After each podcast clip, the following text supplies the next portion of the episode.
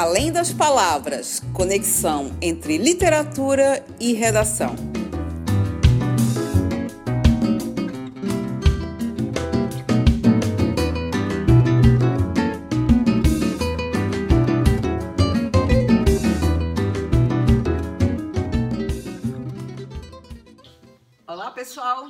Estamos aqui de novo, né? Sou a Cíntia, da Oficina da Palavra, e estamos aqui com o professor Edi Alonso e o professor Marcelo Borré, professor Edi Alonso de Literatura e o professor Marcelo Borré de História. É, e vamos, mais uma vez, aqui tentar fazer as conexões entre redação, literatura e história, né? Então, para a gente começar, né, queria é, é, perguntar aqui para o professor Edi, é, vamos começar lá de trás, né? Sempre, quase sempre presença obrigatória nos vestibulares, Machado de Assis, grande referência, né? Não pode faltar. E esse ano a lista apresentou Esaú e Jacó, né? Vamos pensar um pouco o que, que pode ser tema a partir dessa leitura, Edi. Olha, eu acho que a gente tem uma imensa atualidade no, no Machado, né? E é impressionante que a gente tem aqui então uma referência política no momento, né, também de bastante é, discussão política, de bastante polarização política que a gente está tá vivendo no Brasil. E essa polarização está representada em Esaú Jacó pelos personagens Pedro e Paulo, né, que são os gêmeos né, ambivalentes que a gente tem ali dentro do, do, do romance. Né? O Pedro monarquista, o Paulo republicano, mas na verdade o, o vestibulando deve lembrar que, os, que esses personagens eles são mais do que representações da monarquia e da república, porque quando acontece a proclamação da República, né, esses personagens acabam depois tomando posições que são as seguintes. O Pedro, ele vai passar a ser governista, inclusive, tá? E o Paulo vai dizer, ah, não é essa república que eu sonhei.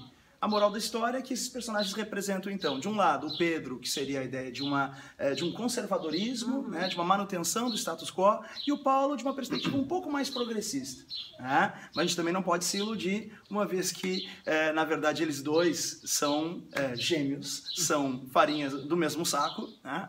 do mesmo do saco mesmo do, do Santos, do mesmo útero da natividade, não é? Literalmente. Isso significa dizer que esses personagens, então, eles não são tão diferentes assim nas suas posturas, né? apesar dessa aparente, desse aparente conflito que vai aparecendo ali. Mas é isso, então esses personagens eles vão representar essa disputa pelo poder, não é? E aí a gente tem todo esse contexto de transição aí do, do Império para a República, que eu acho que o Marcelo está mais habilitado para nos, nos comentar. Isso, então já faz o gancho aí para dar uma contextualizada com o que acontecia no Brasil naquele momento, né?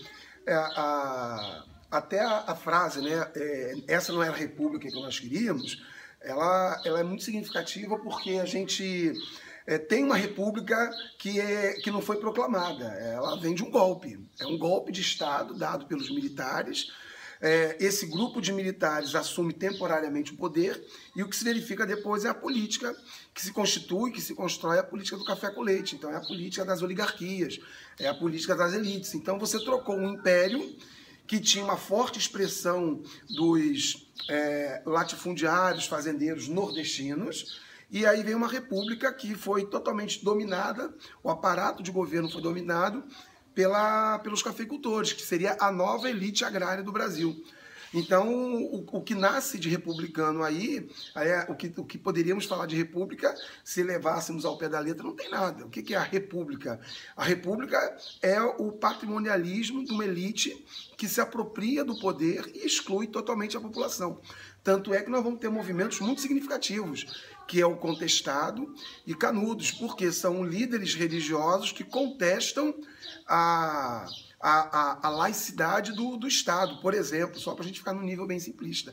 Mas a República não traz absolutamente nada de novo, a não ser o fato de substituirmos um rei por presidentes né, fraudulentamente eleitos é, a cada período de quatro anos. Uhum. É, e, e aí ali final de século XIX, né, entrando para o século XX, aí a gente já faz o gancho aqui com Ariano Suassuna, já é, meados já de, do século XX, já em plena república, né, é, lança né, o seu Alto da Compadecida num contexto literário e político também do Brasil, já um pouco mais à frente. E o que, que a gente podia destacar, Edi? Olha, a respeito do Ariano, acho que a gente também tem uma grande atualidade aí, a questão da, é, da luta de classes mesmo, está colocada no texto, né? isso é inegável. A gente vai perceber ali que o próprio Ariano, ele comenta o seu personagem João Grilo, né? que é esse mentiroso, esperto, que vai, na verdade, é, é, é lesando as pessoas ao longo da trama, mas como uma forma de se defender. Né? Aliás, é uma frase que o João Grilo repete de vez em quando, eu, eu que faço é me defender como posso certo? Ora, o João Grilo é amarelo, significa dizer que ele é, é, tem uma deficiência nutricional, ele passa fome, tá certo? Ele é trabalhador, certo? E o Suassuna, ele diz que, que, o, que o João Grilo, então, ele seria essa representação do povo brasileiro mesmo, né? do povo brasileiro mais humilde, mais sofrido. Repara que ele trabalha para o padeiro, certo? Quem é que faz o pão? É o João Grilo. Eu digo a vocês que ele é expropriado até na questão do título, né? Porque na verdade o padeiro é o dono da padaria. Quem faz o pão é o João Grilo, certo? E a gente tem esse paradoxo, que é o cara que ele produz o pão que está na mesa de todo mundo, certo? E no entanto, ele não tem o que comer. Então, essa questão da desigualdade social, essa questão mesmo, então, dessas, dessa injustiça social está colocada ali. É, ainda num outro aspecto, a gente pode considerar o Major Antônio Moraes, que é a representação do latifúndio. Ele é o topo da pirâmide social dentro do Alto da Compadecida. E a gente vai perceber que é justamente aquele cara que afirma categoricamente que ele não faz nada na peça. Ele diz, né, tenho orgulho da minha ociosidade senhorial. Então, a gente vai observando aqui que tem uma série de ironias no texto. Uhum. Acho que vale destacar, já que a gente está falando da questão de desigualdades, de injustiças sociais, que a própria questão também do preconceito, ela também está colocada, no momento em que, de maneira surpreendente, a gente vai ter então a representação de Jesus na figura de um homem negro. Né? Então vai aparecer ali um ator negro para desempenhar o papel, e ele vai sendo chamado de Manuel ao longo da, da trama. É importante que o vestibulando sempre lembre que Manuel e Jesus, na verdade, são a mesma entidade sociedade, tá certo? E a gente também tem uma questão muito interessante que é a valorização, né? Justamente da perspectiva popular, da cultura popular, a inspiração que o Suassuna tem na literatura de cordel, né? O Suassuna, aliás, que é o idealizador uhum. do chamado movimento armorial, né? Que é o resgate da cultura popular nordestina através do cordel. Então o vestibulando tem que lembrar disso, né? E perceber que essa influência da cultura popular nordestina está até na representação também dessas figuras que vão aparecendo na peça, como por exemplo, a figura demoníaca, o encontro encourado. O encourado é um demônio afeição nordestina, tá certo? Ele seria então caracterizado como um vaqueiro. Ele não tem nada a ver com essa caracterização convencional que a gente tem na tradição né, judaico-cristã ocidental do demônio lá com é, é, o chifrinho, o tridente, cavanhaque de bode. Não tem nada disso. Ele vem como um vaqueiro, certo? Assim também é, Jesus, né, representado na figura negra de Manuel, ou mesmo a compadecida, são representações de quem somos nós brasileiros, uhum. certo? Certo? Assim como a gente estava vendo isso ali em Esaú e Jacó, de uma certa maneira, a gente está representando um jeito brasileiro de lidar com a política, a brasilidade está muito colocada aqui nesse texto, né? A compadecida e Jesus tem um certo humor, tem uma certa maneira de acomodar a situação. Observa que não tem inferno na peça do Ariano Suassuna, quer dizer, não é que não tenha, mas ninguém vai para o inferno. Né? A gente tem alguns desfechos surpreendentes para os personagens ali, né? E observa que o padeiro, a sua mulher, o bispo, o padre, o sacristão, eles vão acabar indo para o purgatório, por exemplo. E o João Grilo recebe uma nova chance voltando à Terra, e os cangaceiros, surpreendentemente, eles são mandados para o céu né? uma vez que eles eram loucos, não tinham consciência sobre seus atos e teriam sido um mero instrumento da ira divina quando executaram os personagens naquela chacina ali. Então o texto é recheado de ironias e de reflexões profundas a respeito da brasilidade, ainda que de uma maneira descontraída. Mas é isso aí, muito bacana, Ariano Suassuna, sou fã dele.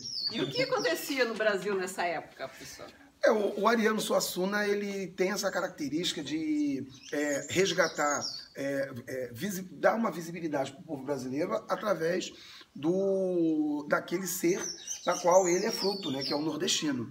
É, no Alto da Compadecida, não vamos esquecer que é um julgamento.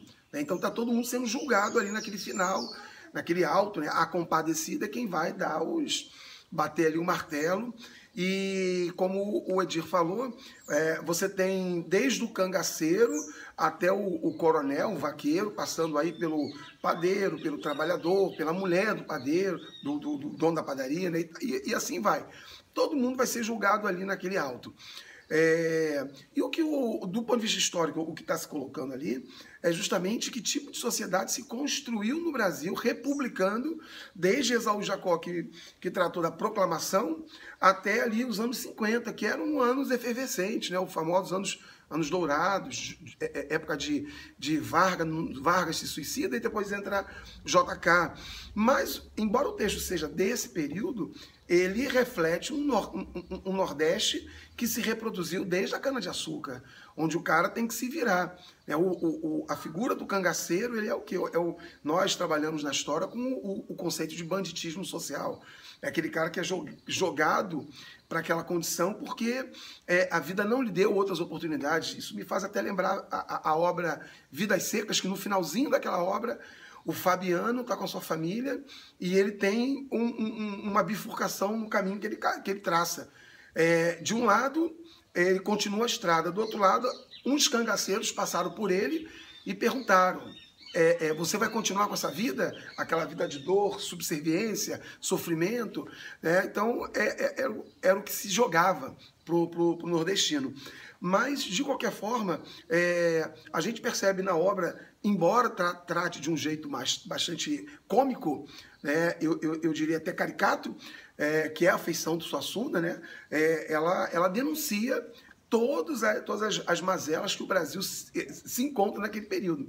E os anos 50 eram, é, é, é, era uma década em que se, se, se, se pretendia é, modernizar o Brasil. É, e tirar justamente o pobre dessa condição de pobreza. O Edir falou do amarelo, é, a gente lembra muito JK e o, e o, a, o famoso personagem é, é, do campo, aquele capial, caipira, doente. Né? Monteiro Lobato a, a, apresentou muito isso. E nas propagandas do governo JK aparecia muito é, o Brasil nutrido, o Brasil forte, o Brasil é, que estaria saindo daquela condição de miséria. O Ariano retrata que ainda vivia aquela miséria. Mas é que o texto do Ariano é produzido um pouquinho antes, né? Ele é publicado nos anos 50. 55 foi a publicação. É, mas quando a publicação vem em 55, quer dizer, ela já vem. É, é, é, esse texto já vem sendo construído antes. Uhum. Então, é, é, ele, ele, ele pega justamente aquela fase em que, é, embora o, o, coronelismo como república já tenha sido ultrapassado, é, nas práticas, no dia a dia, ele está muito presente. Né? Então, é, é, é, muito interessante que a Cíntia tenha feito essa conexão dessas duas obras, porque a república que se construiu é a República dos Coronéis. A República dos anos 50 ainda é, nos grotões do Brasil, a República dos Coronéis. Você só, só salvava Rio, São Paulo, Curitiba, Porto Alegre, Florianópolis, ou seja, as capitais. Né? Mas o interior, que era onde estava, inclusive, a maioria da população, ainda é dos coronéis.